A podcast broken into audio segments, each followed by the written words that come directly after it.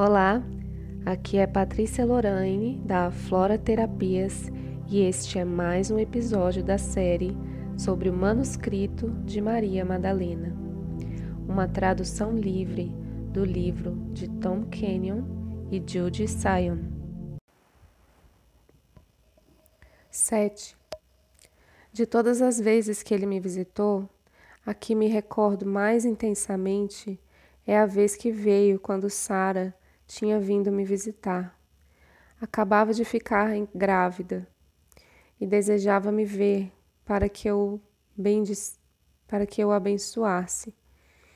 Eu estava emocionada de ver a ela e a seus companheiros de viagem. Tinha enviado um aviso da sua chegada através dos druidas, mas me chegou só um dia antes de que ela chegasse.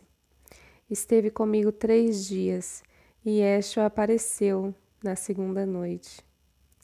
Não sei se vocês podem se dar conta do estranho que era, porque Sara não havia visto nunca ao seu pai, nem Yeshua, a sua filha, e agora se reuniam pela primeira vez.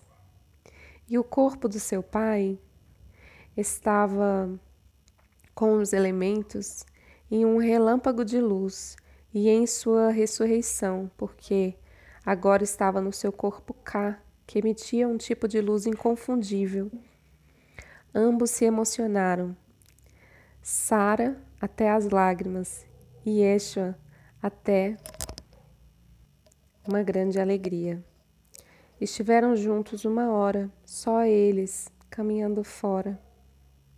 Não sei o que conversaram, mas Desde que começaram até a hora que acabaram, o céu se encheu de estrelas cadentes. Antes que, antes que Yeshua se fosse aquela noite, exatamente antes do amanhecer, como costumava fazer, pus as suas mãos sobre o estômago de Sara e abençoou a criança. Sara se foi no dia seguinte cheia de um inconfundível sentimento de paz. Dessa forma, eu os contei o que desejava contar sobre minha vida como mãe, e agora voltarei de novo até a minha história como uma iniciada, e às alquimias de Horus e aos segredos de Isis.